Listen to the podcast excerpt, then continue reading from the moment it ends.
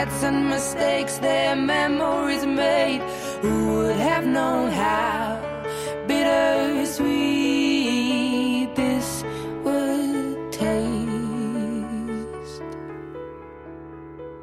Never mind, I'll find someone like you.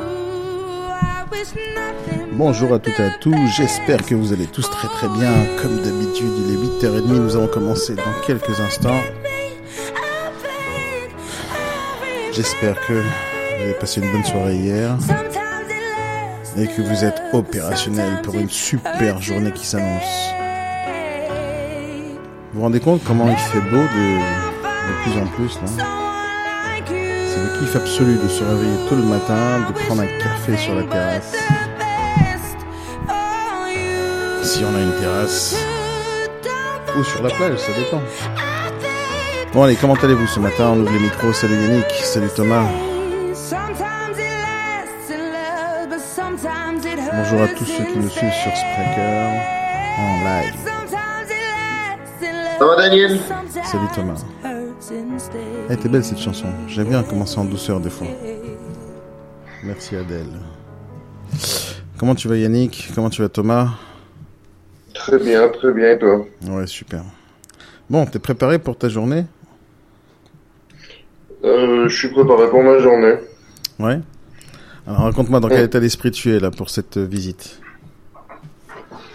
Super état d'esprit.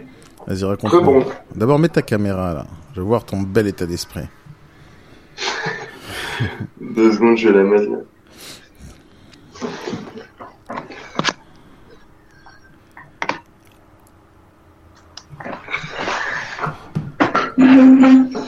Alors tu sais que c'est très important de, euh, même le matin quand t'es pas euh, spécialement au boulot, d'être euh, propre, bien habillé, bien rasé très tôt le matin. Ça c'est très important, ça donne tout de suite la patate.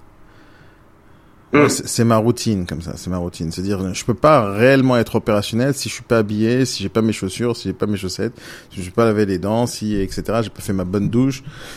On peut pas être opérationnel bien dans sa tête. Et mis à part ça, tu peux pas euh, faire le même travail avec la même patate si tu vois t'es t'es t'es pas propre, tu vois, t'es pas t'es pas clean. L'esprit il est pas là. Alors moi je m'habille, je très tôt le matin et après je mets BFM TV pour bien me rentrer dans, dans l'état d'esprit du business. Non, c'est vrai, c'est ma routine le matin. Et après, j'écoute plus BFM TV toute la journée, mais euh, des fois, enfin, la plupart du temps, c'est RMC le matin avec Jean-Jacques Bourdin. C'est marrant ce qui se passe, mais ça donne envie de rentrer dans, dans les affaires. Salut Evelyne. Alors vas-y, raconte-moi ta, ta journée, comment tu l'as préparée, parce que j'ai plein de choses à te dire sur cette journée.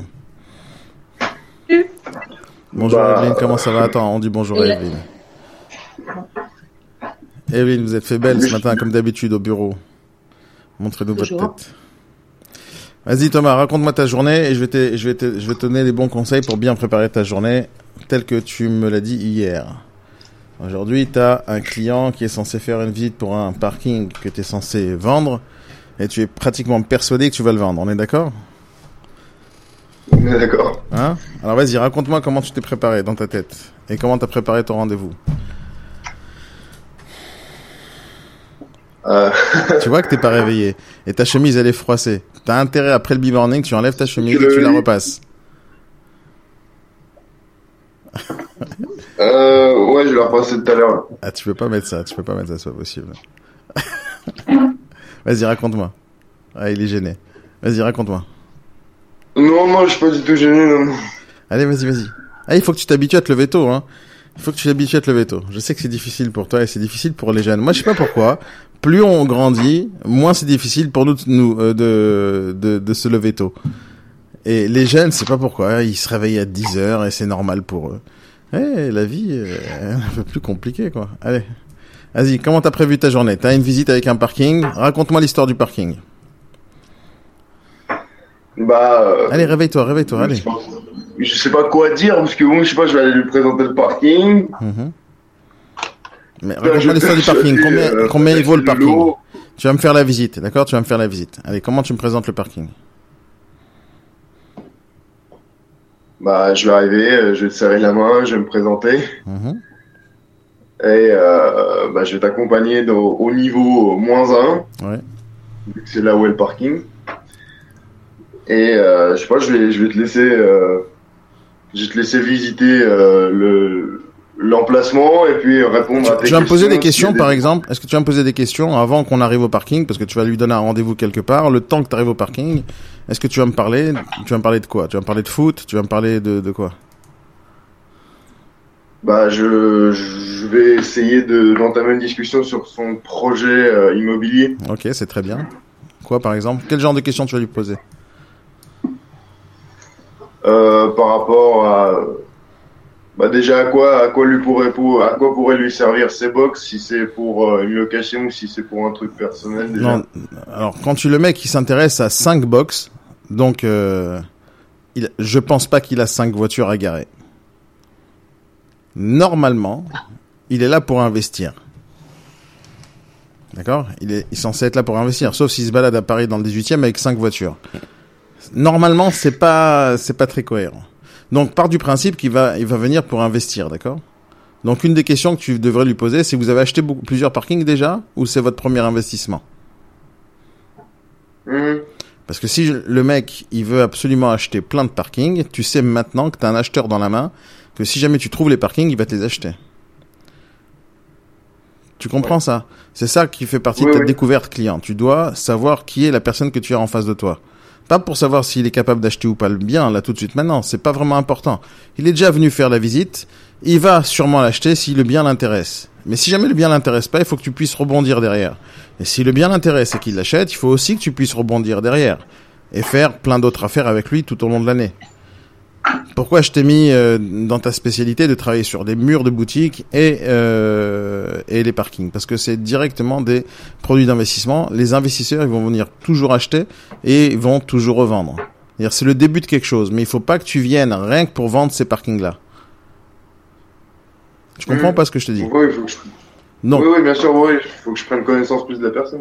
t'es tout jeune, le gars, il va pas te prendre au sérieux spécialement en tant que spécialiste des produits d'investissement pour investisseurs. Mais par contre, tu dois lui dire, tu dois lui poser cette question est-ce que vous comptez en acheter d'autres? Est-ce que ça fait partie de, vos projets d'investissement? Est-ce que c'est votre premier achat en tant qu'investisseur? Et qu'est-ce que vous cherchez exactement? Et tu le laisses pendant la discussion. Tu peux prendre un café avec lui avant d'arriver au rendez-vous. Tu pourras prendre un café avec lui après le rendez-vous. Mais tu peux aussi en parler sur le chemin. T'es d'accord avec moi ou pas? Ouais, ouais. N'oublie Ouais, pas de poser cette question parce que moi, après le rendez-vous, tu vas m'appeler, je vais te poser euh, les mêmes questions, mais pour savoir qu'est-ce qu'il t'a répondu. Ok. D'accord? Ok. Qu'est-ce que tu vends à quel prix? Qu'est-ce que je vends? Oui, à quel prix? Dis-moi ce que tu Euh, vends. Vas-y. À quel prix? À 100 000 euros. Ok. Oui. Et à quel prix? À 100 000 euros, mais à quelle renta Excuse-moi? Bah, Hier, je t'ai donné les prix. Je t'ai donné la, la renta parce que tu t'es pas rappelé comment on fait le calcul. à 8%, oui, c'est... Non, c'est pas 8%. 8%, c'est si tu les louais à 140 euros. Je t'ai donné trois chiffres hier. Tu les as notés ou pas? Non, j'étais dans la rue quand j'étais... Quand, quand... Alors pourquoi tu m'appelles Quand quand je t'es t'ai dans la rue si c'est pas pour noter? Tu m'appelles en Mais urgence ça hier. Non mais Thomas, écoute-moi. J'ai décidé de parler avec toi ce matin sur ce sujet-là. Hier, tu m'appelles en urgence deux fois. Et tu me dis, il faut absolument que tu me prépares pour le rendez-vous de demain. Je te prépare pour le rendez-vous de demain. Je te prépare les chiffres à donner, je te prépare les questions. Et si tu les notes pas, à quoi ça sert? C'est pour ça que je te dis, arrêtez de m'appeler au téléphone parce que ça sert à rien. Parlez-moi par mail. Au moins la réponse, tu l'aurais eu par mail et tu aurais eu les chiffres écrits. Mais non, tu as voulu m'appeler au téléphone. Donc il fallait noter. Bah oui, c'est important. Donc, tu fais, tu prends ta calculatrice, tu prends ton, un bout de papier là maintenant et tu notes exactement ce que je t'ai dit. Vite, allez, rapidos. Comment ça va, Sarah? Tu viens de te débrancher. Salut Marina, salut Eric. Si vous voulez interagir avec moi, n'hésitez pas. Vous pouvez. Je vous ouvre les micros, sauf essayez de pas de faire de bruit quand vous n'êtes pas. Euh... Contrôlez votre micro parce que je vous les ouvre. Vous pouvez les ouvrir et les fermer. Evelyne, n'hésitez pas à donner des conseils à notre cher petit Thomas qui va euh, petit. Pourquoi petit? Il est grand en plus. Euh, Pourquoi il a dit tu? Et pourquoi il dit tu? Pourquoi il me tutoie? Non, il a tutoyé l'acquéreur. Ah ça je sais pas. Tu comptes, acc- tu comptes tutoyer les acquéreurs, Thomas? Non, non, quand même. Ah bah, il a dit ça. Il a dit. euh, Ouais, c'est vrai, j'ai pas fait gaffe. Il faut pas tutoyer les acquéreurs, hein. Non, non, non, je les tutoie pas. moi. Sauf si lui te tutoie et t'es vraiment Ni devenu le vendeur, pote ni et tout. Hein? Ni le vendeur, ni l'acquéreur. Ah ouais, faut pas. Moi, j'ai pas fait gaffe, Evelyne, je sais pas, bien joué. Si vous avez remarqué ça, j'ai pas fait gaffe. Euh, J'ai du mal à dire tu, hein, de toute façon. ah bah, vous- pff, euh, avec les clients, moi, pratiquement jamais, hein. Euh, Mais même si- avec d'autres d'autres, Ouais. d'autres personnes qui me connaissent. Le maire, par exemple, euh, Ah, mais le maire. même le, le précédent, il nous embrassait. Moi, je ne l'embrassais pas, je lui donnais la main. Bon, le maire, c'est encore autre chose, c'est une quand il y a position. des choses qui vont pas, c'est plus compliqué si on embrasse ou si on dit tu, je trouve. Vous allez d'accord si vous parlez du maire. On parle pas du maire. Oui, mais c'est un ensemble. Il y a, euh, c'est un tout. J'ai du mal à dire tu, hein. même aux gens qui me disent tu. C'est vrai? Oui. Vous essayez de garder toujours la distance, en fait. Bah, je je sais pas si c'est. C'est c'est je suis pas à l'aise. Je vois Bernard Debré qui est un politique qui est connu. Vous le connaissez peut-être pas parce que vous êtes jeune. Bon, il habite je le connais euh, via Coluche. Je le Debré, je le connais via Coluche parce qu'il a beaucoup vanné à une époque. Mais je le connais pas personnellement. Quand il rentre dans le bureau, euh, il s'assoit, hein, il dit alors tu vas bien, ben, euh, il embrasse. J'ai j'ai j'ai du mal. Moi, je peux pas lui dire tu. Hein, je dis vous. Oui, mais vous parlez d'homme politique. il m'a dit que j'étais chiante d'ailleurs. Ah. Mais c'est vrai, je le sais. C'est très possible. Vous- mais vous parlez d'homme politique, là. Vous parlez d'une position. euh, C'est un tout. C'est un tout. C'est pas la même chose. Moi, je suis pas d'accord. Je pense qu'avec vos enfants ou vos petits-enfants, vous vous tutoyez, non? Oui. Ouais. Bah, je pense que Mais vous. ma mère disait vous à ses parents. euh, c'est, je sais pas, il y a quelque chose qui Ouais, dans le truc. L'an- L'ancienne école. Vous savez, une fois, a- j'avais vu un interview comme ça où il y a un journaliste qui me dit à, je sais pas si c'était un journaliste ou c'était Balavoine, je me rappelle plus. Il y avait un interview comme ça entre, je crois que c'est un journaliste et, euh, ou un intervieweur avec Mitterrand. Et euh, l'intervieweur demande à Mitterrand, bon, on peut se tutoyer? Et Mitterrand il répond, si vous voulez. C'est-à-dire, il a pas accepté le fait qu'on le tutoie. Euh, mais là, c'est des hommes politiques. Le vouvoiement, dans certaines situations, c'est une question de respect euh, sur la, sur la, sur le poste de la personne. Même si demain Emmanuel Macron c'est mon pote, je ne pense pas que à la télévision ou dans un interview, je dirais, euh, je Oui, euh. Emmanuel Macron.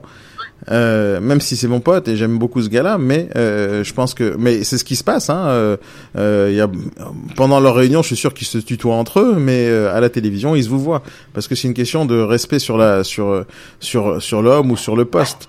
Mais euh, il faut se détendre un peu. Moi, je viens d'un pays où le tutoiement c'est la base. Ça n'existe pas le vouvoiement.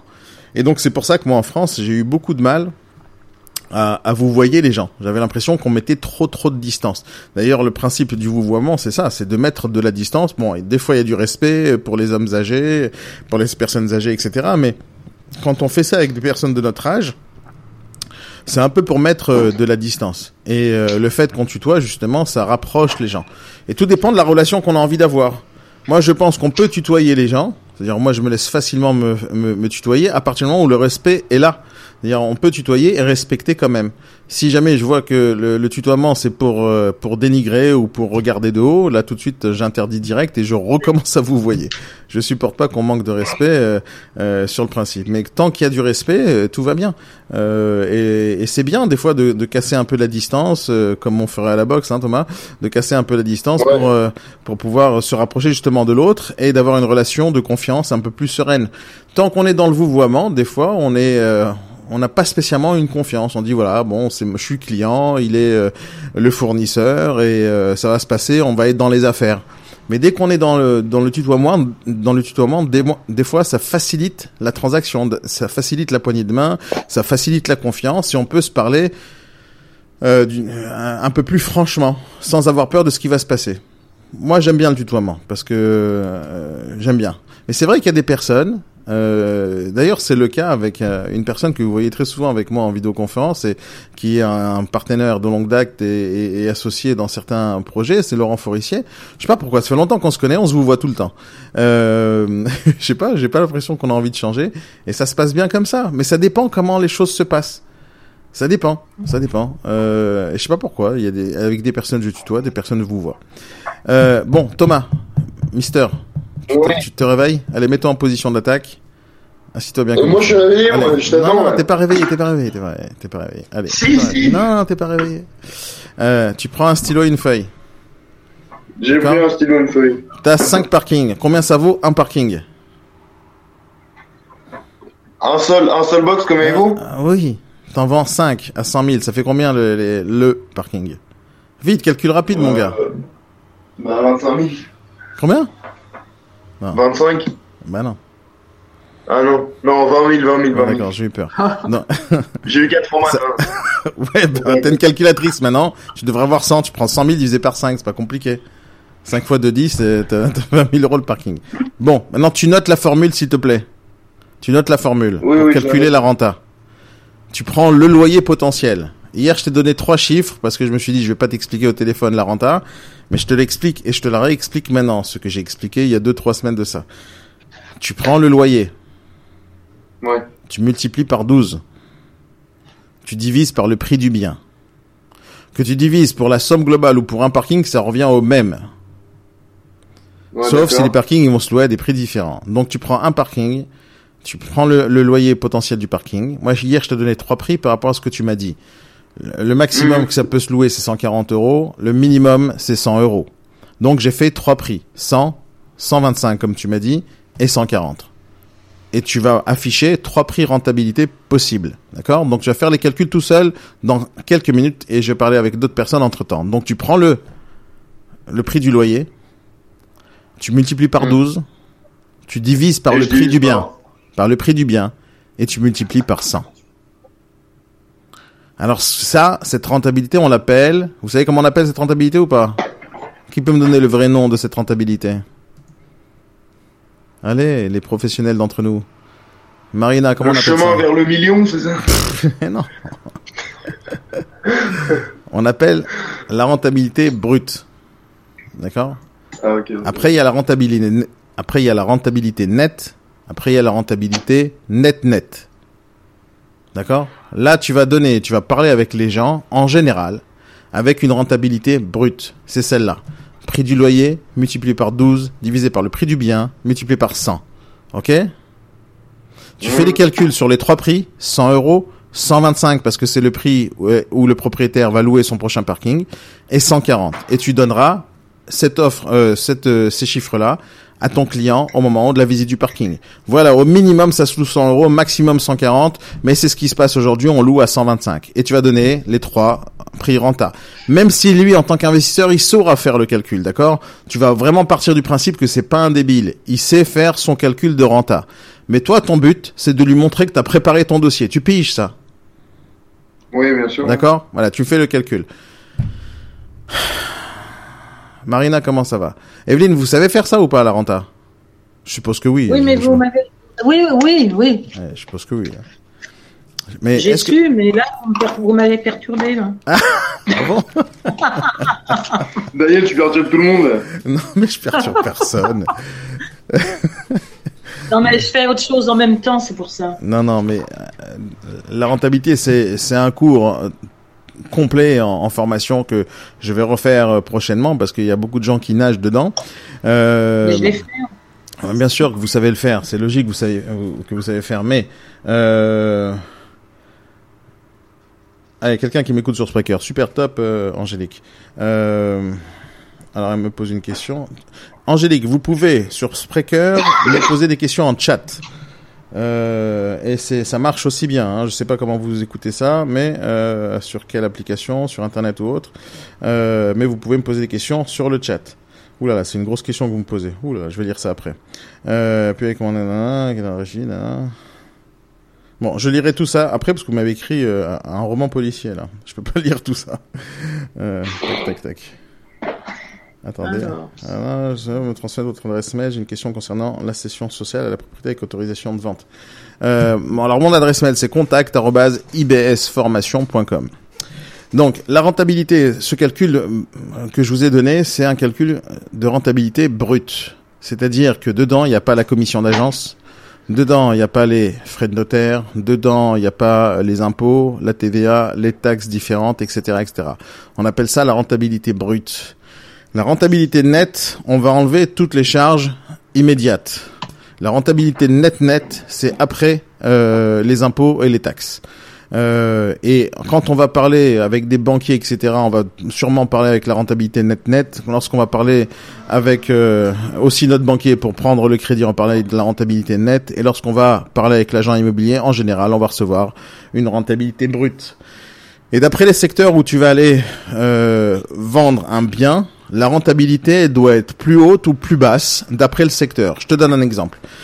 Si tu achètes un appartement à Paris et qu'on t'affiche une rentabilité à 7% brut, tu achètes sans trop réfléchir. Parce que au final, tu vas avoir 4-5% net net et tu vas être très très content. Maintenant, quand tu vas acheter en province, dans un endroit où il n'y a pas beaucoup de demandes, donc, alors c'est quoi la rentabilité d'abord? La rentabilité, c'est un bien qu'on va acheter, qui va être financé par mon crédit, mais qui va être aussi euh, payé et financé par le locataire qui est à l'intérieur. Donc un bien, s'il n'y a pas de locataire, on peut pas réfléchir en rentabilité parce qu'on va devoir payer de notre poche de l'argent. Donc si jamais j'ai un loyer de 1000 euros, d'accord je vais, je vais l'écrire là sur sur euh, sur l'écran. Si j'ai un loyer de seconde, hop, j'ai un loyer, mince, mince, mince, mince, crayon, hop. Si j'ai un loyer de 1000 euros, un loyer, et mon crédit que j'emprunte à la banque, il est 1200 euros pour payer le bien. Thomas, tu m'écoutes? Oui, oui, bien sûr. Sarah, tu m'écoutes? Marina, vous m'écoutez? Essayez de me répondre à ces questions. Si j'ai un loyer de 1000 euros, loyer 1000 euros, et euh, un crédit de 1200 euros, l'affaire est rentable ou pas Comment on appelle ça? C'est une affaire rentable ou pas? Là, dans cette situation-là, je gagne ou je perds, Thomas? Je, gagne ou je perds de l'argent? Tu peux te plaît? Ah oui, tu te concentres pas. Tu sais, pour apprendre quelque chose, il faut deux choses. Il faut de l'attention et du temps. Il faut écouter. J'étais en train de faire le calcul. Pendant- Bah oui, c'est facile, putain, c'est c'est facile ce calcul. Ça divisé par ça, multiplié par ça, c'est pas, pas très compliqué. Euh, donc, si jamais j'ai un loyer à 1000 euros, c'est-à-dire le locataire il me paye 1000 euros tous les mois, et j'ai un crédit à payer à la banque de 1200 euros. Regarde l'écran, c'est écrit. Je gagne ou je perds de l'argent? Bah, à mon avis, t'en perds. Alors j'en perds pas parce que euh, j'en perds et je, je peux en perdre, je peux en gagner. Ça dépend le prix du bien et ça dépend le, le temps global du crédit. C'est-à-dire que dans ce cas-là, là pour l'instant, je sais pas si je perds ou je gagne parce que c'est pour ça qu'il faut faire le calcul de renta. Là, cette information elle est incomplète. Par contre, ce qui est certain, c'est que je vais sortir tous les mois de ma poche 200 euros. Tu comprends ça ou pas? Tous les mois, je vais sortir de ma poche 200 euros. C'est-à-dire que je vais recevoir 1000 euros de loyer et je vais payer 1200. C'est-à-dire il y a 1000 euros du loyer qui vont payer 1000 euros de mon crédit et 200 euros de ma poche. Et euh, là, on investit dans un bien immobilier, mais il n'est pas ce qu'on appelle autofinancé. Autofinancé, c'est quoi? C'est-à-dire que j'ai 1000 euros de loyer et 1000 euros de crédit. Et donc ça, moins ça, est égal à zéro. Donc j'autofinance mon bien. C'est-à-dire que le locataire, il me paye mon bien. Si maintenant j'ai 1000 euros de loyer et j'ai 900 euros de crédit, je gagne tous les mois 100 euros. On est d'accord ou pas? Mais ça veut pas dire dans tous les cas que ça c'est une bonne affaire ou ça c'est une bonne affaire ou c'est pas une bonne affaire. Parce que pour vérifier que c'est une bonne affaire, il faut vérifier si en combien de temps je finance le bien et en combien de temps je gagne de l'argent. En réalité, si je loue un bien plus cher que ce que je paye comme loyer et en plus je gagne de l'argent, c'est certain que c'est rentable. Parce que je gagne l'argent tout de suite sans avoir besoin de sortir mon argent. Et donc, le, le calcul de rentabilité, si jamais tu arrives à Paris, et quand je dis Paris, c'est pas pour rien. Par exemple, la rentabilité que je dois chercher à Levallois ou à Courbevoie, elle doit être différente que à Paris. À Paris, lorsque je vais avoir 7% de renta ou 8% de retard, c'est des produits qui vont attirer énormément les investisseurs. Et là, et quand je parle de, de renta, c'est brut. Pourquoi? Parce que euh, je vais automatiquement, tu vas voir que dans le calcul, j'ai un tableau spécial pour ça et je vais en faire une formation pour que vous puissiez bien comprendre le, le, euh, le tableau. Mais quand on, on fait ce calcul-là avec ce calcul de renta, on est obligé de gagner de l'argent à la fin du mois. Et on est obligé de gagner de l'argent à la fin de mon crédit. Mais si jamais je suis en province et que je suis un investisseur, 7% c'est pas suffisant. Il faut que je cherche des produits avec 10 à 15% de renta. Pourquoi? Parce que dans des endroits qui ne sont pas Paris, c'est-à-dire qu'il n'y a pas beaucoup de locataires potentiels, je risque d'avoir des biens qui ne sont pas bien loués ou qui vont avoir des vacances locatives ou des carences locatives. Ça dépend comment vous appelez ça. Mais l'essentiel, c'est de savoir si jamais j'achète un bien, est-ce qu'il va être souvent loué? S'il n'est pas assez loué, c'est-à-dire qu'il va avoir un mois ou deux mois dans l'année qui vont pas être bien loués, je vais perdre de l'argent parce que je dois payer mon crédit moi-même. Donc la rentabilité, elle est en, corrélation directe entre le montant du loyer et le fait qu'il y a un locataire qui paye tout le temps. Donc, si jamais je veux acheter en province, dans un endroit où il n'y a pas beaucoup de locataires, il faut automatiquement qu'à l'achat, j'ai une grosse rentabilité pour, pour combler les mois où il n'y aura pas de locataires à l'intérieur. Et quand je suis à Paris, je suis capable d'accepter une plus petite rentabilité parce que je suis pratiquement certain qu'il y aura toujours des locataires. T'as compris ce que j'ai dit, euh, Thomas, ou pas? Oui, bien sûr. Oui, bien sûr. Ok. Bon, je voulais te dire un autre truc. il y avait rien de sorcier là, ça. Quoi? Il y a quoi? Il y avait, pour l'instant, il y avait rien de sorcier là. Ouais, on va voir. On va voir ce soir, cet après-midi, après, après ton rendez-vous. Alors, je voulais te parler d'un truc aussi. C'est que tu m'avais l'air ultra confiant dans ta visite de tout à l'heure, à midi et demi, avec ton, euh, ton, ton acheteur. Oui ou non? Tu m'as l'air super confiant. Tu t'es, es pratiquement certain que tu vas vendre. Oui ou non? Euh, ouais. T'es pratiquement certain? Qu'est-ce qui se passe si jamais tu vends pas? Bah là, je passe à autre chose et je, je, vais, euh, je vais essayer de, de trouver d'autres potentiels acheteurs. Alors ça, c'est une bonne réponse que tu m'as donnée, parce que moi j'avais l'impression, et je voulais te parler ce matin, euh, de la déception possible si jamais tu es trop confiant sur l'acheteur potentiel. La plupart du temps, quand on fait des visites et qu'on a l'impression que l'acheteur il est chaud bouillant au téléphone et qu'à la fin il te dit non ça m'intéresse pas, les négociateurs quand ils sont à la commission et qui ont beaucoup espéré sur cette vente en se disant oui ça va être ma première vente et je suis sûr de faire une vente demain comme tu m'as dit hier donc euh, j'avais un peu de la peine pour toi avant que ça arrive. C'est-à-dire que non parce que je, je voulais te parler de ça aujourd'hui. Parce qu'une des choses qui est vraiment euh, difficile à surmonter, c'est ce genre de choses. C'est-à-dire qu'on prévoit de l'argent qui n'est pas encore arrivé. C'est comme lorsqu'on va euh, jouer au loto. Vous jouez au loto de temps en autre, euh, vous tous. C'est-à-dire la sensation qu'on a lorsqu'on va aller acheter le billet au loto. En tout cas, c'est comme ça que ça se passe chez moi et c'est pour ça que je joue jamais au loto. pas parce que j'ai peur de gagner, parce que je déteste cette sensation que je suis sur je suis j'ai une chance sur un milliard de gagner au loto le gros lot. Et donc, à chaque fois que je vais jouer, je vais dépenser 5 euros ou 6 euros, ça m'arrive très rarement, genre, je sais pas, j'ai dû jouer 10 ou 15 fois dans ma vie au loto. Euh, à chaque fois que j'ai acheté ce billet-là, euh, le vendredi, euh, et j'attends le tirage le lundi, je sais même pas à quel moment ça sort, mais je sais qu'il se passe un jour ou deux jours entre le moment où j'ai payé et le moment du tirage, j'ai, euh, je suis en train de me faire des films, qu'est-ce que je vais faire avec 50 millions d'euros? Et je suis en train de me faire des films. Je vais aller ici, je vais aller là, je vais acheter ci, je vais acheter ça, et, je me fais des films. Et qu'est-ce qui se passe deux jours plus tard? Ah, nada. A même pas un chiffre qui rentre. On dirait que j'ai pris les numéros exprès pour éviter les chiffres. Donc, euh, des fois, j'ai envie de re-remplir en disant, je vais prendre les numéros et je vais chercher tous les numéros qui sont autour, parce que c'est ceux-là qui vont tomber. Ouais. Qu'est-ce que tu voulais dire? Euh, Moi, je connais pas un mec, mais bon, je sais c'est qui. Il avait joué au loto, il avait eu un chiffre, il y a eu cinq chiffres, il a eu toujours un chiffre au-dessus de celui qui est sorti. Putain, ça c'est les boules, ça. ah ouais, ça fout les boules, ça. C'était le 3, c'était le 4, c'était le, c'était le 5, enfin moi c'était... Non, mais ça m'arrive très souvent. Et j'ai l'impression qu'il y a quelqu'un au-dessus de moi, tu vois, genre Dieu. Alors j'y crois pas du tout, mais genre il y a quelqu'un qui a le dieu du loto, comme ça il dit celui-là jamais il gagnera. Non seulement il gagnera pas, mais je vais le faire chier de toute sa vie. À chaque fois, je vais regarder ce qu'il fait, je vais faire à côté.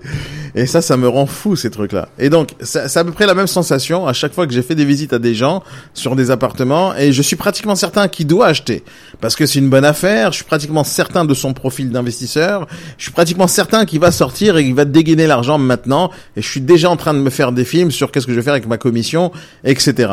Et donc, cette sensation, je l'ai eu tellement de fois dans ma vie. C'est tellement horrible cette sensation-là que euh, voilà je voulais te prévenir ce matin. Comme hier, tu étais super ultra confiant sur cette vente, sur cette visite. Je me suis dit, oh, hier matin, tu m'as dit, euh, demain, je fais une vente, je peux faire ma première vente. J'ai dit attends, euh, c'est ta première visite, c'est pas ta première vente, faut pas, faut faire, euh, euh, faut faire la séparation. Donc tu fais une visite cet après-midi, tu vas recevoir un client, prépare-toi pour le rendez-vous, c'est-à-dire sois sérieux, viens à l'heure. Et quand je dis à l'heure, c'est dire viens en avance. Il y a un, un proverbe au Japon qui dit être en avant, être à l'heure, on est déjà en retard. Et moi, j'ai décidé, non, c'est vrai, j'ai décidé il y a très longtemps de suivre ce proverbe euh, et de ne pas être à l'heure, d'être euh, un tout petit peu en avance, parce que pour respecter déjà le rendez-vous, respecter la personne qui est en face de moi, et d'être euh, prévoyant sur tous les impondérables qui pourraient arriver. Mais aussi, euh, viens en avance, comme je t'ai dit la dernière fois, pour peut-être prospecter un peu avant, rencontrer, regarder un peu ta, la situation du bien.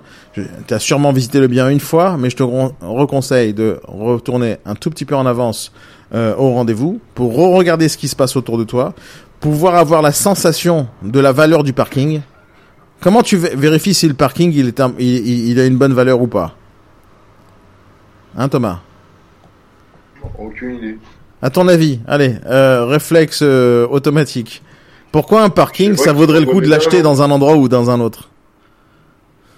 Par exemple, à Deauville, non pas à Deauville. Par exemple, je sais pas moi, dans le 77, ouais, dans le 77 à Potocombo, euh, est-ce que tu crois qu'un parking ça vaut 25 000 euros? Non, mais non, bien sûr que non. Pourquoi? Euh, Parce que c'est à l'autre bout du monde, on sait pas où c'est. Non, mais c'est pas ça la raison. Salut Laurent, comment allez-vous? Daniel. Laurent, aidez, aidez s'il te plaît notre cher Thomas, qui va faire sa première visite de parking aujourd'hui à midi et demi. Et il est persuadé qu'il va faire sa première vente aujourd'hui. Donc, on va bien sûr l'encourager. On va bien sûr l'encourager. Mais j'ai pas envie qu'il tombe des nues. Non, euh, je pose une question. Comment on fait pour vérifier si un parking, il vaut ou pas sa somme d'argent demandée? Par exemple, là, il propose des parkings à 20 000 euros. 20 000 euros, c'est cher. Hein dire c'est c'est beaucoup d'argent. C'est beaucoup d'argent pour 15 mètres carrés. Hein. Euh, sans mur, sans lavabo, sans toilette, sans salle de bain, sans rien. Donc c'est quand même un bout de béton hein, à 20 000 balles. Donc euh, pourquoi ça les vaut, mis à part la renta? Laurent, comment on devrait réfléchir? Comment devrait réfléchir Thomas pour savoir si un parking il est cher ou pas cher par rapport euh, à sa situation? Quel est le premier réflexe? Euh, moi, j'aurais regardé la renta, justement. La renta, oui, ok, on a la renta. Mais avant d'avoir la renta, c'est-à-dire que je sais pas combien ça va se louer. Je vais avoir mon premier, le, le feeling. Moi, je lui dis d'aller sur le terrain avant la visite et plusieurs fois pour aller regarder quelque chose. Et ça serait quoi que tu devrais regarder? Est-ce qu'il y a des voitures qui... Est-ce qu'il y a des places libres dans la rue? Voilà, tu comprends Thomas? Pour... C'est une question que je lui pose comme ça, je l'ai pas préparé. Il vient de se brancher Laurent. Le réflexe d'un homme d'affaires, c'est ça. Je savais que j'étais pas en train de lui poser un piège. Parce que je savais qu'il allait répondre juste. Mais c'est ça l'état d'esprit, tu comprends? Une- Un parking, ça sert à quelque chose pour une seule raison. Il y a une renta dans un parking pour une seule raison. Parce que c'est très difficile de trouver des places pour se garer. Tu comprends ça Ouais, ou pas ouais. Thomas? Ouais, ouais. donc si tu te balades, tu viens pas en tu viens en visite comme ça comme un cheveu sur la soupe. T'arrives, tu dis ouais bah, 8% de renta.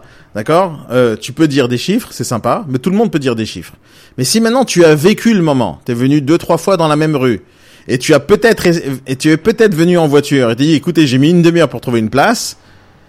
Le fait de dire j'ai mis une demi-heure pour trouver une place, ou si la personne est venue en voiture, c'est-à-dire que moi le réflexe, quand je veux vendre des parkings, je dis à la personne venez en voiture monsieur où je leur dis venez en métro. Alors je leur dis venez en voiture pour euh, qui cherchent une place justement dans un endroit où euh, c'est très difficile à trouver une place. Ou je le dis, je lui dis au téléphone venez en métro parce que c'est impossible de trouver une place pour se garer. Quelqu'un qui va qui vient pour acheter un parking quand tu lui dis ça au téléphone, il veut acheter. Tu comprends ça ou pas? Ouais, ouais. Avant de faire la visite, dans sa tête, il a acheté. Je vais acheter des parkings parce que je suis pratiquement certain qu'il n'y a aucune place pour les gens de, de- pour se garer. Et donc, automatiquement, il va trouver des, Bah, locataire. des locataires qui vont payer cher le loyer parce que c'est, c'est un enfer de trouver une place. T'as compris le coup? Sinon, après, je t'explique. Comme. Non, non, c'est J'arrive à comprendre des trucs aussi basiques que ça, là. Non, mais c'est basique, mais c'est un réflexe, tu comprends? Laurent, il vient de se brancher, euh, le pauvre, je l'attaque direct avec une question. Il a le réflexe. Hein? Comment? Vous pouviez éviter au réveil. Euh, Ah, vous êtes pas réveillé maintenant. Je le sais, vous êtes au bureau, donc je sais que vous êtes pas réveillé maintenant. Euh, non, mais je vous ai attaqué direct avec une question parce que je sais votre réponse. Je sais que vous êtes intelligent. Je sais que vous avez euh, euh, de la bouteille. Et c'est le réflexe numéro un, Thomas. On réfléchit business. Ok, d'accord. T'as compris le truc. Donc moi, ce que je veux que tu fasses Ouais. au rendez-vous, tu viens une demi-heure avant, tu te balades, tu poses même la question au commerçant à côté. C'est très difficile ou pas de trouver une place ici? Et pas pour raconter des salades aux gars, mais pour raconter la vérité. et que si jamais tu poses la question au commerçant d'en face, au coiffeur d'en face, au brasseur d'en face, et il te dit, et si c'est un enfer pour se garer, et tu lui dis pas que t'es agent immobilier, tu lui dis pas que tu vas en parking, tu lui dis rien. Tu dis, monsieur, c'est difficile ou pas trouver une, une place de parking? Il te dit oui. Tu es pratiquement certain que le, le futur investisseur, il va peut-être faire la même chose que toi. Il va peut-être aller poser la question au commerçant d'en face. Il va avoir la même réponse. Et c'est lui, c'est le commerçant d'en face qui va te faire la vente. T'as compris ou pas ce que je viens de dire? Hum. Mais il faut que tu saches et tu sois convaincu de l'information. Et pas que tu racontes des salades sur la rentabilité parce que tu penses que le propriétaire il est en train de louer à 125 sans que tu aies eu la preuve qu'il est en train de louer réellement à 125. La meilleure façon de prouver de la renta, c'est qu'il n'y a pas de place de parking quand tu vends une place de parking. Et pour te dire encore une fois un truc, c'est que si jamais tu vends pas, c'est pas grave. Tant que tu as le mandat dans la main, tant que tu as des annonces en pub, tant que le vendeur te suit, euh, tu es pratiquement certain de pouvoir faire la vente dans le futur. Capiche? Ah non, mais oui, oui, oui, oui. Moi, je décourage pas, moi. Non, non, non, c'est pas de décourager, c'est d'avoir des faux espoirs. Evelyne, vous vendez des parkings euh, dans votre secteur là-bas à Frépaille? À, à Frépaille, oui, non, Préfaille. Préfaille. Mais il n'y a, pas- il y a pas de parking. Par contre, ils recherchent, ils appellent derrière mon bureau le triangle d'or ouais. et ils cherchent des garages partout. Bon, c'est plus un triangle d'or, j'ai beau leur dire. Peut-être qu'à une époque, dans les années 50, c'était le triangle d'or parce que les gens venaient en taxi de Paris, enfin les Bourges, là, euh, voilà. Maintenant, euh, au fur et à mesure que les biens se vendent, il y a une, deux, trois voitures. quoi. Donc c'est plus pour moi, c'est plus le triangle d'or. Donc il n'y a pas de parking. Et ils, cherchent beaucoup de garages, ouais. Donc là-bas, ça se vendrait combien un parking là-bas? Ça se vend Ça se vend les parkings d'abord sur place? Pas de parking. euh, venez voir. Je vous ferai pas de michoui, je vous ferai des salades. Mais On est dans un petit village. Alors il y a des il y a du parking euh, sur Pornic à 10 km, mais bon, je vais pas euh, je vais pas là-bas quoi. ouais, bon, c'est pour ça ce que je disais à Thomas, c'est qu'on vend des parkings uniquement dans des endroits où il n'y a pas de place. C'est ça le principe même. C'est le principe c'est plus le garage qui demande. C'est quoi pour vous un garage? Ben, un garage c'est fermé, il y a une porte, il y a un toit. Moi je viens de vendre le mien parce que j'ai acheté deux petits immeubles à côté de mon bureau, puis j'en voulais qu'un, mais le notaire il dit c'est les deux ou rien, donc j'ai acheté Ah, les vous, deux. vous parlez d'un box en fait. Nous on appelle ça des box, c'est ça? Non, un garage. Il y a 30 mètres carrés au sol, vous pouvez faire un studio dedans, quoi. Mais il était pourri, mon garage. hein. Parce qu'un garage à Paris, c'est un endroit où il y a des garagistes qui viennent réparer des voitures. Ah non, nous, on appelle ça garage. Quand vous avez une maison, euh, il y, a, euh, il y a un garage à côté pour euh, ranger une voiture. Là, c'était un garage qui était indépendant. Ouais, je suis. Non, un garage. Nous, on appelle ça garage. Vous appelez ça comment, vous? Bah, il y a pas de. Dans une maison. Y a Ah, vous pas vendez ça pas pareil. de maison, Moi personnellement, non, j'ai jamais vendu de maison. Moi personnellement, jamais j'ai vendu de maison euh, parce que j'ai toujours travaillé euh, dans les grandes villes, donc surtout Paris, Paris, Paris, Paris. J'ai vendu des immeubles, j'ai vendu des, des, des, appartements, des studios, des boutiques, mais j'ai rarement vendu des maisons à Paris parce qu'il y en a pas. Euh, c'est tout. Et le business à Paris, c'est comme ça. Mais je connais plein de gens qui vendent des maisons et euh, pour moi, c'est la même chose. Il y a n'y a un pas de différence. C'est une question de produit. Comment? Oui, ils appellent ça, Ça des garages. Et oui, il y a même, pff, oui, il y a plusieurs termes. Mais bon, c'est pour ça que je voulais savoir de quoi vous parlez. Oui, d'accord, j'ai compris. Une grande pla- une grande pièce où on garde sa voiture et en même temps on met, on met des, on, on pourrait dans la théorie dormir parce qu'il y a de la place. Ok, j'ai pigé le truc. Mais qu'est-ce que vous vendez en général là-bas dans votre secteur? Des maisons, des terrains. Que des maisons et des terrains? Vous vendez des terrains dans l'agence? Comment? Vous vendez souvent des terrains? Ben, J'en ai déjà, j'ai mes propres terrains. Moi, j'ai acheté des terrains face mer, donc oui, j'essaie de les vendre. Vous essayez de les vendre oui. Mais c'est compliqué, c'est plus compliqué qu'une maison. Hein. Non, c'est pas plus compliqué. Il faut trouver les bons clients. Vous travaillez avec des hein, faut, Ouais, ils c'est plus long. permis de construire. Ouais, il faut afficher. Euh, Il peut y avoir un recours. Moi, j'ai eu un recours pour mon propre terrain euh, qui était abusif, mais bon, il y a eu un recours quand même. J'ai perdu deux mois. C'est plus compliqué le terrain. Vous travaillez avec des promoteurs ou pas? Non. Alors, si vous avez des terrains à vendre, envoyez-les-moi par mail.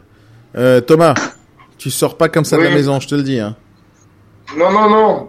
Tu repasses ta non, chemise. C'est important. C'est juste que j'ai un peu trop là. euh, Ta foi. Alors, c'est une règle, c'est une règle de base hein, chez les hommes. Hein. On cire les chaussures et on repasse la chemise. Ouais, ça c'est Ouais. les chaussures, c'est bon. C'est vrai. C'est la seule chose que mon ex faisait. Il cirait les chaussures et il repassait ses chemises. Mais il est, il était liba- il est libanais. hein. Et Donc, les que- chaussures impeccables et les chemises nickel. Vous pensez que ça a rapport avec le fait qu'on soit libanais ou pas? Euh, ouais, j'en ai connu pas mal. Euh, vous êtes libanais? Non, pas du tout. Ah oui. Presque. Non, aucun rapport.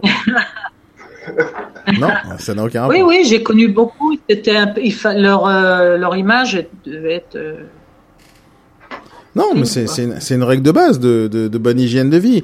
Alors, c'est il y a plus que ça, il y a aussi le rasage. Il faut se raser pour ceux qui tiennent pas la barbe, mais quand tu tiens la barbe, tu tu tu Oui. tu, la, tu te la fais propre. Oui. Chaussures cirées et chemise, c'est une base. repas. Repasser, Ouais. bien sûr. Chemise repassée. C'est une base. Oh, si jamais tu repasses pas ta chemise, viens en t-shirt. Euh, mais ne viens pas en t-shirt. C'est une base, c'est comme ça. Les gens vont regarder tes chaussures. Les femmes, c'est la même chose. Hein. Les femmes, ils ont autre chose à, à mettre en avant, mais les chaussures, c'est quelque chose de très important. On regarde très souvent les chaussures. Si elles sont pas cirées, si elles sont sales, on a l'impression que la personne euh, euh, fait pas gaffe à son image et c'est pas une personne sérieuse. Et moi, je te dis, tu peux prendre ça comme réflexe. La première chose que tu vas faire, tu vas regarder chez quelqu'un, chez un investisseur potentiel, tu regardes ses pompes. Si tu vois qu'il a des pompes crades, tu peux partir du principe euh, que c'est pas un mec sérieux. C'est pas un mec sérieux. Ah bon? Ouais, ouais. Je suis d'accord. Vous êtes d'accord, Laurent? Ah, complètement d'accord. Les gens qui n'ont pas des pompes euh, propres, c'est-à-dire qu'ils prennent même pas le temps de cirer les chaussures. Alors je dis pas d'acheter des, je dis pas d'acheter des chaussures de marque ou un truc comme ça, mais c'est très important l'image. On dit très souvent l'habit fait pas le moine. Vous- euh, Evelyne, pour vous l'habit fait le moine ou l'habit fait pas le moine? Euh, Marina, Sarah, oui, répondez-moi à cette question. Hein? Oui. L'habit fait le moine? Oui, oui. Ça veut dire que si jamais je m'habille super bien et que je suis un truand, vous allez me croire comme quoi je suis quelqu'un de confiance? Ah, Ah oui non, puis en plus, je suis très intuitif, je, le- je le sens, moi. hein. Mais, mais faut, faut, vous avez raison, hein, les chemises, euh, les chemises, les chaussures, c'est important. euh. Prenons l'exemple de Jordan Belfort, Daniel. Mais arrête avec ça. Arrête, avec ça. Arrête sur ma vie, parce que même en vi- vidéoconférence, je vais te balancer un truc, ça va arriver jusqu'à ta tête. Non, non, il y a des gens aussi qui se font passer pour des gens euh, honnêtes parce qu'ils s'habillent bien, donc faut faire gaffe. Alors, justement, dans, sur ce principe-là, faut faire vraiment attention à un truc. C'est que on appelle ça euh, d'abord le, le, le comportement, euh, le langage corporel, d'accord? Donc il y a quand on regarde un langage corporel d'une personne, par exemple, regardez, regardez Laurent comment il met sa, sa- son doigt devant la bouche, d'accord? Ça c'est un signe, d'accord? On appelle ça au poker des tails. Alors écoutez bien ce que je vais dire. Et quelqu'un qui s'est fait comme ça sur le nez, on, on, on dit des choses, d'accord? Quand quelqu'un met le doigt sur la bouche, quand on va lui, on lui parle et on attend un échange de sa part et qui met la main sur la bouche, ça veut dire un truc. Ça veut dire qu'il se retient de parler. Il n'est pas en train de dire quoi que ce soit, mais il se retient de parler. Mais si maintenant je dis que Laurent il se retient de parler quand il met la main sur la bouche, c'est pas bien de penser ça parce que c'est son, c'est sa façon de se positionner.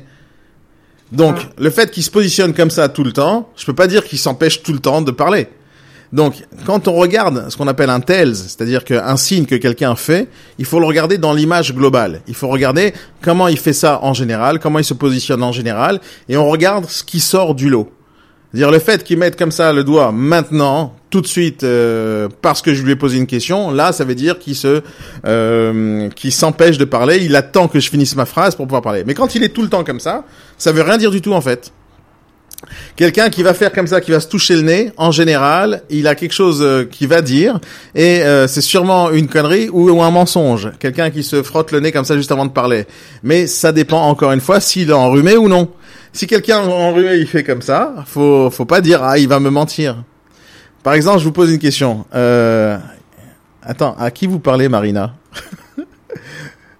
De qui vous parlez, Marina Parce que Marina, elle dit il est beau aujourd'hui, mais de qui elle parle Attention. Daniel, Non, non, elle parle pas de moi, elle m'aurait dit autre chose. Euh, Par exemple, si quelqu'un vous regarde dans les yeux quand vous vous parlez, quand il est en train de vous raconter quelque chose. Par exemple, Thomas, si je te dis un truc, je te promets, Thomas, que cet après-midi tu fais une vente, je te promets. Ouais. Ah, t'as regardé sur le côté, c'est bon. Non, parce que non, mais j'ai regardé le chat. non, mais imagine, je te, je te promets un truc, je te promets, je te rembourse l'argent cet après-midi, Thomas. Ouais. Imaginons que j'ai de l'argent à te rembourser. Je te regarde dans les yeux fixement.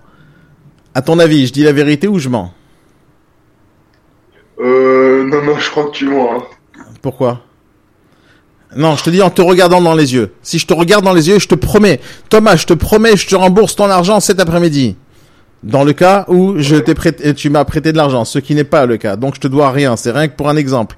Hein Imagine, je te regarde dans les yeux et je te promets. Ça fait un mois que tu me cours après et je te dis, je te promets, Thomas, je te regarde dans les yeux sans euh, sans broncher. Je te dis, Thomas, regarde-moi dans les yeux. Je te promets que je te rembourse ta- son argent cet après-midi. Bah, je sais pas, ça dépend si je vous, je sais pas, non? Alors, Marina, elle a dit que tu es beau aujourd'hui. C'est de toi qu'elle parlait. Hein? Donc, Ah, merci beaucoup, Marina. alors, euh, qu'est-ce que tu dis? Je te mens ou je te mens pas? Si je te regarde dans les yeux en te disant ça. Bah, je peux pas le savoir. Ah si, tu peux le savoir. Je te dirais, bon, ok, d'accord, ouais, j'attendrai, mais sans plus, quoi. Et si je te regarde Parce pas dans les yeux Et si je te regarde pas dans les yeux Je te dis, ouais Thomas, t'inquiète pas, je te rembourse dans 500 500 euros cet après-midi. bon, là, c'est mort, là. non. Tu me crois ou tu me crois pas? Alors, ton premier réflexe, écoute-moi bien, ça c'est très important. Tout d'abord, il faut regarder la personne comment elle agit en général. Il faut regarder comment elle parle en général. C'est-à-dire, euh, tu connais cette personne, tu l'as vu vivre, tu l'as vu parler. Si quelqu'un que tu connais, il regarde toujours de côté, ça c'est une chose. S'il regarde toujours les gens en face, c'est une chose. Donc on va partir du principe que les gens en général ne regardent pas les gens en face tout le temps. C'est pas comme ça que ça fonctionne. Quand on parle aux gens, en général, le regard il est un peu fuyant, on regarde à droite, on regarde à gauche, on n'est pas en train de fixer les gens. Quand quelqu'un fixe, te fixe et te promet quelque chose, part du principe qu'il te ment. C'est à l'inverse de ce que tu viens de dire.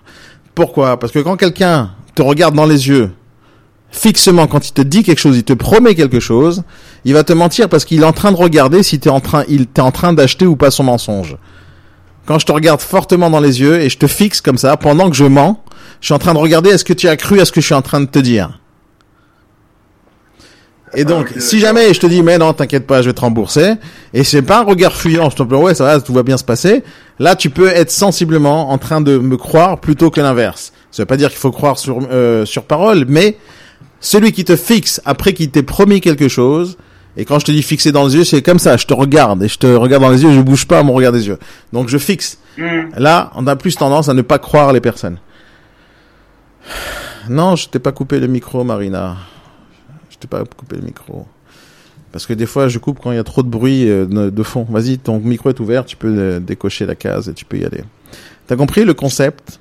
Mais En fait, il y a plein de Oui, choses oui. qui se passent dans le langage corporel. Il faut, il faut vraiment vérifier le contexte. Si quelqu'un a froid, si par exemple quelqu'un se tient comme ça quand tu parles, quelqu'un se tient comme ça, les bras croisés. Hop. Tu es en train de me parler, tu es en train de me raconter ta vie, et je croise les bras. Qu'est-ce que ça veut dire? Tu vois, Marina, pourquoi je coupe le micro? Parce qu'il y a un bruit de fond chez toi énorme. C'est pour ça que j'ai coupé le micro. Mais si tu veux parler, euh, ouvre le micro. Donc vas-y Thomas, si jamais...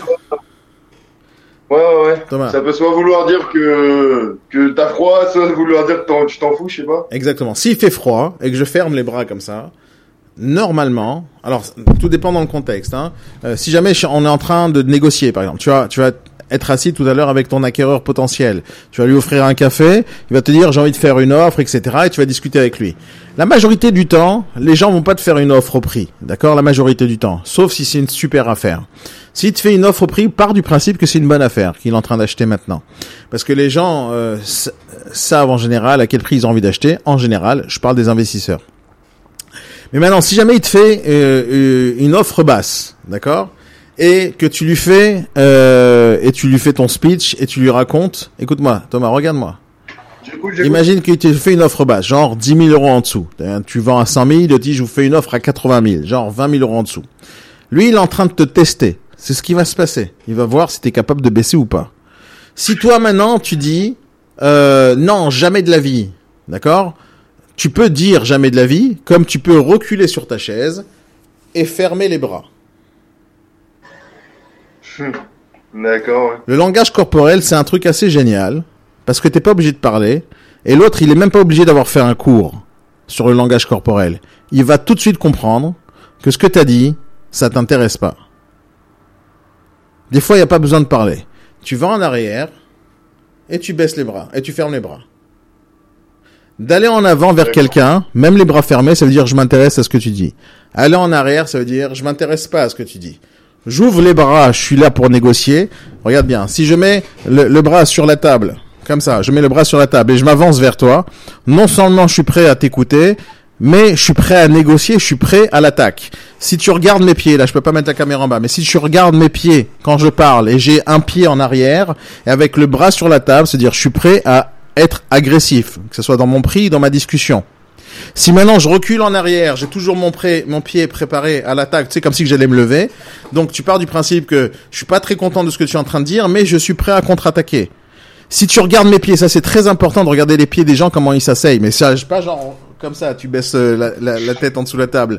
Mais tu regardes par exemple, si les pieds ils sont sur la pointe des pieds, s'il fait trembler, tu sais, il, bouge. Là, qu'est-ce que tu vois là? Tu vois pas mes jambes, mais tu vois que par exemple ma chaise elle bouge, et tu vois que ma mon, mon t-shirt il bouge. Et là, tu vois, en, en regardant ça, tu sais potentiellement que j'ai mon pied qui bouge. Le pied qui bouge comme ça, ça veut dire je suis pressé. Ça veut pas dire je suis stressé, c'est dire que je suis impatient d'aller en avant. Donc, toi, sans avoir besoin de négocier grand chose, et te- de dire à un gars, ce que vous me dites, ça ça m'intéresse pas, tu repars en arrière, et tu croises les bras, et tu dis, je vais y réfléchir. Lui, il a déjà compris que c'est pas bon. Et tu vas voir que le réflexe qu'il va avoir directement, c'est dire, oui, mais alors faites-moi une contre-offre. Il va essayer d'échanger avec toi parce qu'il sait que ce que ce qu'il t'a dit, ça n'a pas marché. Tu comprends ou pas? Mais si maintenant il, te- il te dit 80 000 euros et toi tout de suite, oui, mais pourquoi 80 000 euros et tu défends? Il voit que tu es en position de faiblesse parce que tu as envie de vendre et lui va dire non, 80 000 euros c'est le prix, c'est le bon prix. Et c'est lui qui va t'attaquer. Des fois, dans la négociation, il n'y a pas besoin de dire grand-chose. Des fois, il n'y a pas besoin de, de se prendre trop trop la tête. Il suffit de regarder l'autre comment il agit. Si quelqu'un il te fait une offre comme ça, écoute-moi bien Thomas. Écoute, c'est important pour toi, c'est la première fois de ta vie, tu es en train de négocier. Tu vas recevoir une offre tout à l'heure. Il faut que tu, tu regardes tout ce qui se passe. Non, mais regarde, arrête de regarder ton téléphone, lâche ton téléphone. Quand tu seras tout à l'heure en négociation, lorsque tu vas faire une visite, tu prends ton téléphone et tu l'éteins. T'as compris? Tu mets ton téléphone dans ton sac, dans ta poche et tu le regardes plus. Parce que ce qui t'intéresse, c'est pas ce qu'il est en train de dire, c'est ce qu'il est en train de dire en faisant certaines choses. Tu dois te concentrer sur chaque détail. C'est très important, que ce soit un contrat pour 100 000 ou un contrat pour un million. C'est la même chose. Tu dois te concentrer sur tout ce qui se passe. Parce que tu veux pas qu'il te refuse ton offre et tu sais pas pourquoi. Parce que je suis pratiquement certain que si je te pose la question après ta visite, comment ça s'est passé, tu vas me dire ça s'est bien passé. Non, ça s'est bien passé ou ça s'est pas bien passé selon ce qui s'est passé. Il faut que tu regardes tous les détails. Un des exemples euh, qui, qui pourrait arriver, c'est comment il va s'asseoir si jamais tu l'invites à boire un café. Déjà, si tu invites quelqu'un à boire un café après la visite et il te dit oui, pars du principe qu'il a envie d'acheter ou il a envie de parler avec toi. S'il te dit non, pars du principe que l'affaire est morte. Simplement en D'accord. posant la question, est-ce que tu veux boire un café? Vous voulez boire un café qu'on en discute? Te dit non, non, j'ai pas le temps, je suis pressé. Laisse tomber, n'espère même pas de recevoir une offre de sa part. Si maintenant tu t'assois à boire un café avec lui et il va commencer à discuter avec toi, à te faire une offre et il te parle, et il te parle pas fermé. Il te regarde et il te parle et il a les mains sur la table posées comme ça. Comme ça, une sur l'autre. D'accord? C'est-à-dire qu'il est confiant dans ce qu'il dit. Si maintenant il est comme ça, avec les mains comme ça, sur la table, non seulement il est confiant dans ce qu'il dit, mais en plus il va te donner des ordres. Et c'est comme ça et c'est pas autrement.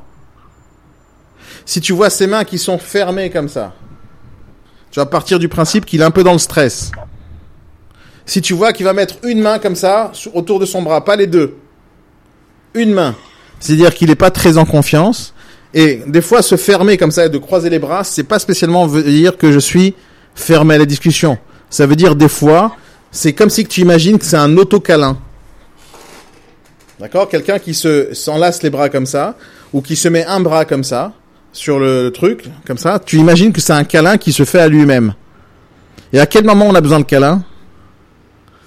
Pour se rassurer. Exactement, quand on a peur de quelque chose. Maman, s'il te plaît, fais-moi un câlin. Et c'est à peu près la même chose qu'on cherche à faire des fois quand on ferme les bras, comme ça on croise les bras. Et tout dépend comment je croise les bras. Si je croise les bras en bas, c'est que j'ai pas trop peur. Je croise les bras au milieu, c'est que j'ai un peu plus peur. Si je croise les bras en haut, j'ai très très peur et je suis vraiment fermé. Maintenant, tu regardes comment je croise les bras. Si je croise les bras avec les poings fermés ou les, mains ouvertes.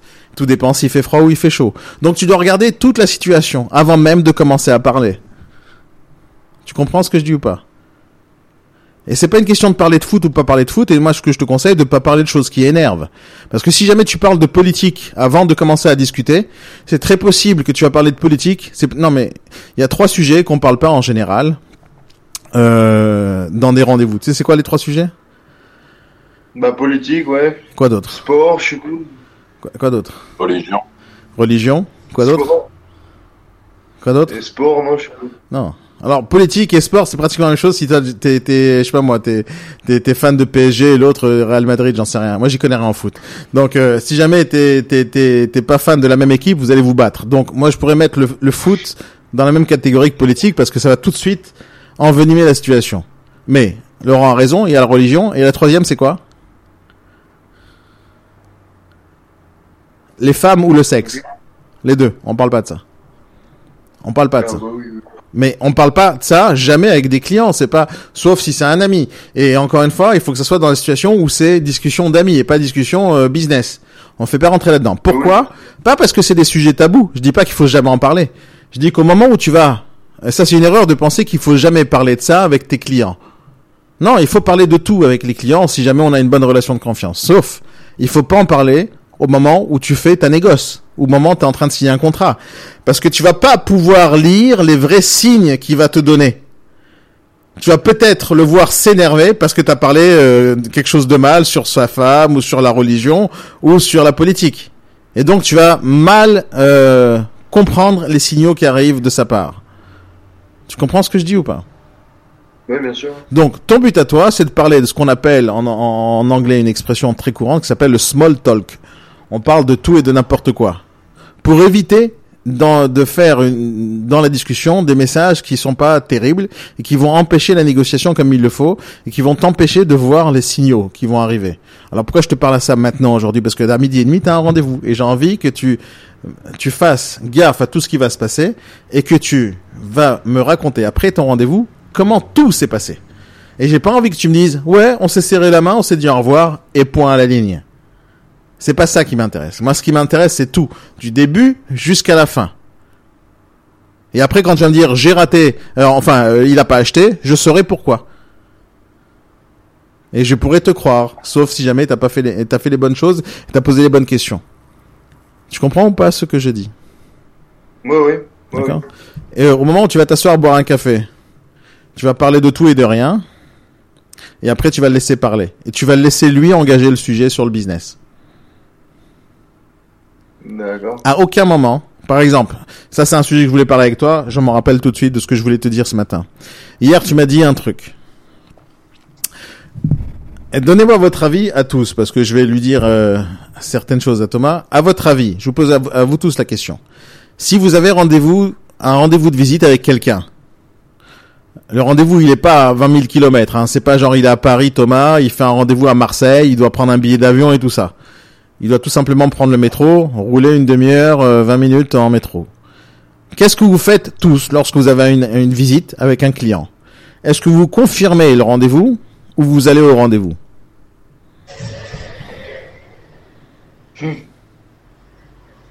Toujours confirmer le rendez-vous. Allez, dites-moi tous ce que vous pensez. Allez dans le chat. Evelyne, qu'est-ce que vous faites? Vous confirmez le rendez-vous ou pas? Je donne rendez-vous dans mon bureau et je donne rendez-vous dans mon bureau, pas sur place. Non, mais c'est pas ça la question. Est-ce que vous confirmez le rendez-vous? Non. avant le rendez-vous Marina, Sarah, est-ce que vous confirmez le rendez-vous? Eric, Yannick, est-ce que vous confirmez les rendez-vous avant d'y aller? Alors, Marina me dit, et moi je suis en chemin pour mon rendez-vous de 10 heures. Je, conf... je confirme. non, mais ça c'est toi qui vas au rendez-vous. La question, c'est est-ce que vous appelez le client en lui disant, monsieur, je voulais savoir si vous, allez venir tout à l'heure à 10 heures. Est-ce que vous confirmez ou pas les rendez-vous? Vous confirmez? Regardez mon avis, après chacun fait ce qu'il a envie. Lorsque je fais des visites, d'accord? C'est-à-dire que j'ai mis de la publicité en ligne, j'ai pris des mandats, j'ai euh, j'ai mis mes publicités en ligne, j'ai reçu des appels. Faut bien écouter parce que c'est tout cohérent. C'est-à-dire, j'ai mis ma publicité au téléphone. Je sais exactement quoi répondre, à quel moment j'ai des visites. Donc quelqu'un qui vient m'appeler pour un appartement euh, dans le 16e et que j'ai déjà prévu mes créneaux de visite, c'est-à-dire demain 14h, au téléphone je dis monsieur, pas de problème, je fais des visites demain à 14h. Alors ce que je t'ai dit hier, euh, je te le répète maintenant, au moment où vous recevez des appels pour des visites d'appartement, toujours vous avez votre agenda dans la main et toujours vous demandez nom, prénom, mail, numéro de téléphone. Et le mail, c'est la chose la plus importante dans votre vie. Le mail. Oui, monsieur, pas de problème, on fait la visite. Est-ce que vous pouvez me donner votre adresse mail, s'il vous plaît? Ça, c'est la première règle. Et regarde, je te montre à l'écran comment on fait, mon cher ami. Écoute bien. Et après, je vous donne la réponse si je confirme ou pas. Regardez bien. Je vous montre à l'écran. Hop j'ai toujours mon agenda qui soit sur mon téléphone ou sur le PC, peu importe.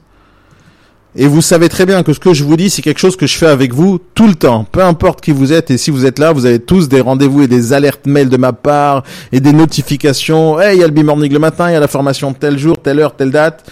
Je- toujours, je fais la même chose, que ce soit pour des rendez-vous de visite ou autre. Donc, imagine, tu as un rendez-vous à 14 heures avec un client, Thomas. Tu vas dans ton agenda, que ce soit téléphone ou autre. Tu fais ton rendez-vous de visite à 14 heures. Ton créneau, il est déjà fixé. Mais rendez-vous de visite. Hop.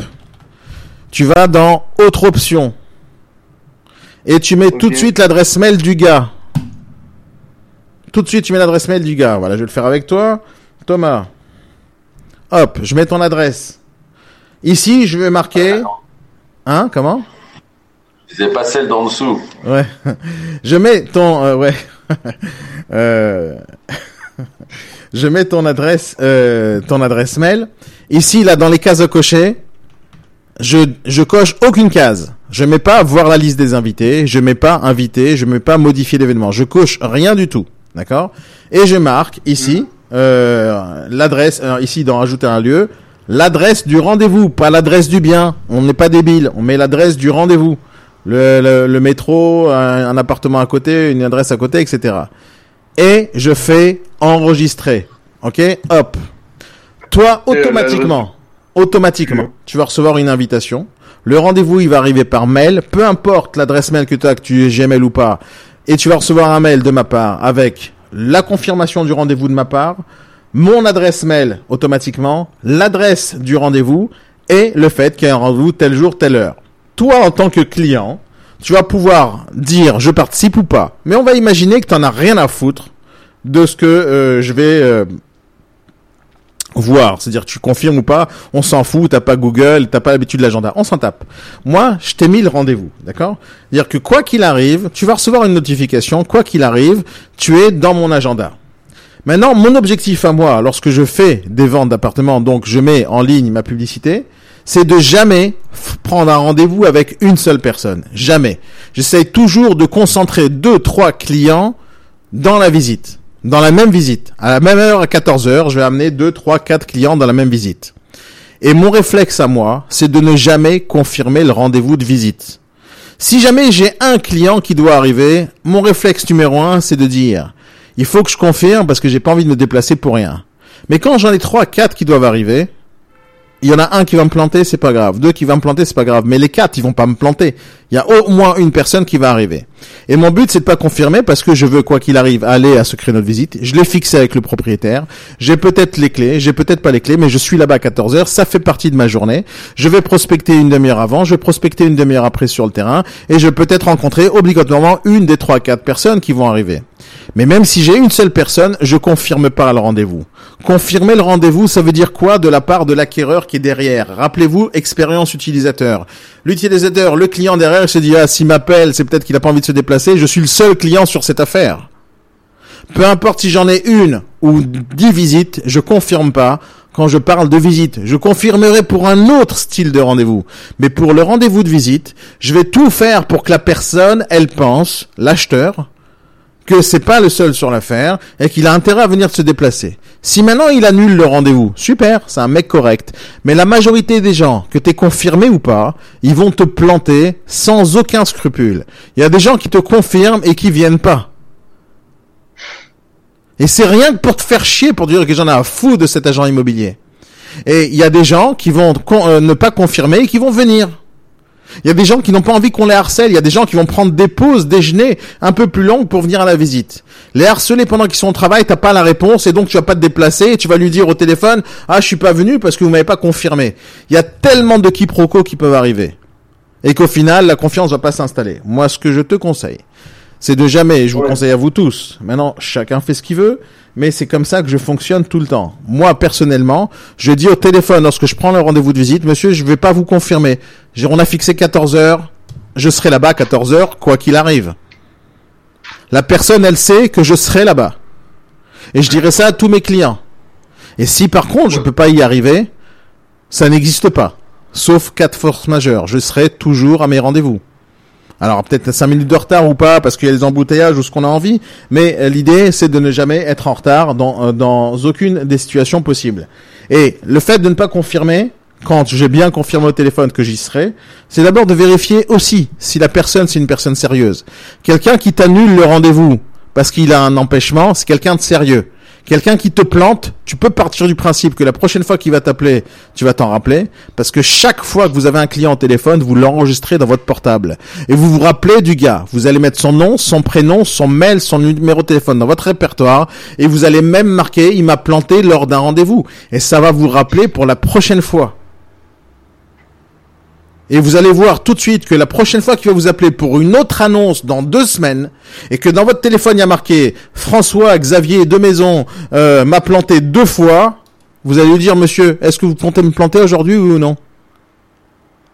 La personne, elle va le savoir que vous suivez, il va ou vous planter encore une fois, ou il va savoir qu'avec vous, il faut pas vous planter. Il va venir et s'excuser. Et potentiellement, il y aura des choses à faire derrière. Donc, si vous travaillez à l'arrache et vous notez absolument rien, vous travaillez pas avec quoi que ce soit, avec aucun CRM, ni aucune façon d'enregistrer les informations, donc vous êtes toujours travailler à vue. Mais regardez bien, le fait de faire cette invitation par l'agenda, vous savez ce que ça remplace? Ça remplace le bon de visite sur un bout de papier qui sert absolument à rien. Et alors, je parlerai peut-être euh, lundi du bon de visite, mais le principe de faire le rendez-vous dans l'agenda remplace totalement la signature du bon de visite pendant la visite.